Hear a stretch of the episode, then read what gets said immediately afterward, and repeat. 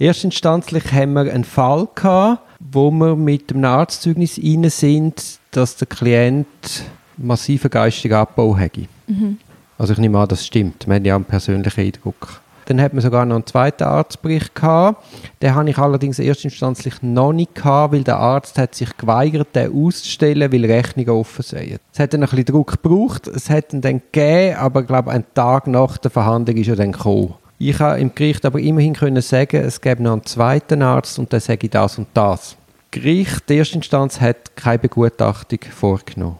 Dann sind wir äh, ins Obergericht gelangt und dann habe ich zweimal Antrag gestellt, wir sollen doch bitte begutachten, also Antrag gestellt, wir sollen begutachten, zwei Arztberichte beigeben, dann ist zurückgekommen, das sei nicht nötig, man sehe aus dem Delikt, dass er äh, raffiniert vorgegangen sei, dann hat man wieder, oder wir haben wieder Erwägung gestellt und sagen, also von Raffiniertheit kann gar keine Rede sein, im Gegenteil stützt das eigentlich den geistigen Abbau, die Art und Weise, wie er vorgegangen ist.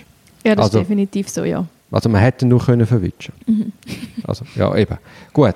Aber auch die Wiedererwägung ist dann quasi mit zwei Sätzen vom Tisch gewischt worden.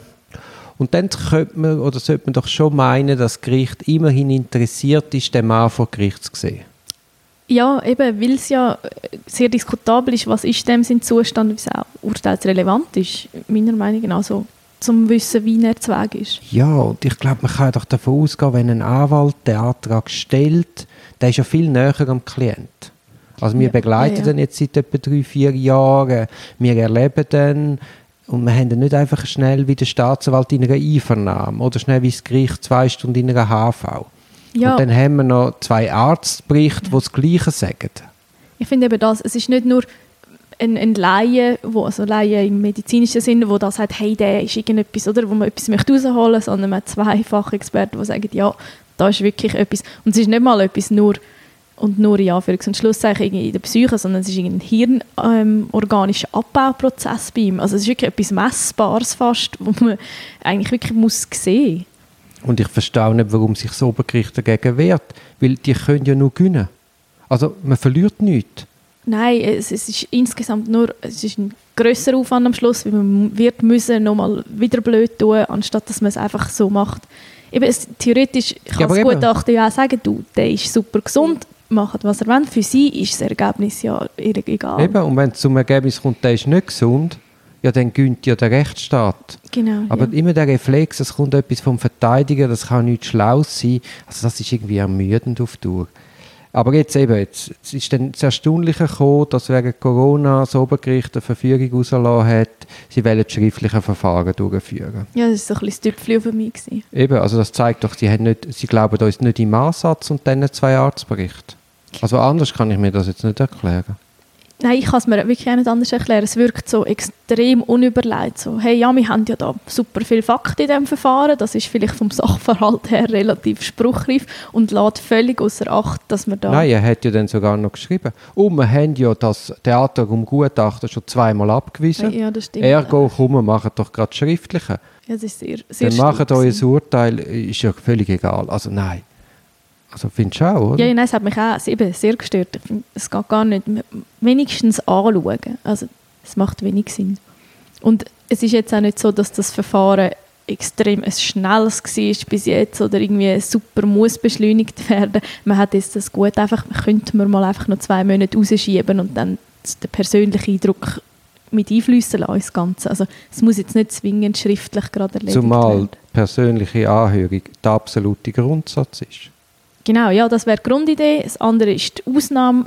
Und ähm, es gibt jetzt, eben, ich finde da eigentlich nicht wirklich Punkte, die dafür sprechen, dass man es schriftlich ja, machen Also das Bundesgericht sagt ja ganz klar, wenn's, wenn offene Fragen hinsichtlich Schuldfähigkeit im Raum stehen und man eben kein Gutachten einholt, dann muss man zwingend anhören. Ja, macht irgendwo auch Sinn. Also, ja, also, ja, also ja, natürlich. Wenigstens anhören. Ja, aber eben, ich habe wenig Hoffnung. Also ich meine, das Urteil ist gefällt da müssen wir jetzt privates Gutachten einholen. Ja, Klient das muss viel Geld um sein. Klient natürlich gar kein Geld. Und eben, auch wenn du ein Privatgutachten hast, wenn sie es nicht wollen, wollen sie es nicht. Ja, das stimmt. Ja, es ist ja dann nicht gleich viel wert wie ein Gutachten, das sie angeordnet ja, ja, haben. Selbst wenn es der gleiche Gutachter ist, den sie genommen hätten. Ja, nein, es ist unbefriedigend und es ist nicht ganz verständlich. Aber ja, wir probieren es weiter, wir bleiben am Ball. Ich habe jetzt natürlich mitteilt, schriftliches Verfahren ist überhaupt nicht denkbar. Worauf dann ein, ein E-Mail rausgekommen ist, wir verweigern die schriftlichen Verfahren. Auch die Wortwahl, wir mhm. verweigern. Nein, wir beharren auf einem Grundsatz, wir verweigern gar nichts. Und ich kann mir wie nicht vorstellen, oder? Im ersten, wenn das jetzt ein Laie würde schreiben, verweigern, dann würde man sagen, okay, er hat vielleicht kein Sprachgefühl oder er hat das nicht so ja. Aber wenn natürlich ein Mann des Wortes ist, wo gerade wir Juristen, wo auf jede Wortwahl achtet, dann ist auch da wieder, hä? Ja, es hat, es hat einen Vorwurf drin in dem. In Eben, es hat einen Vorwurf, was du dumme Verteidiger, was tust du jetzt blöd?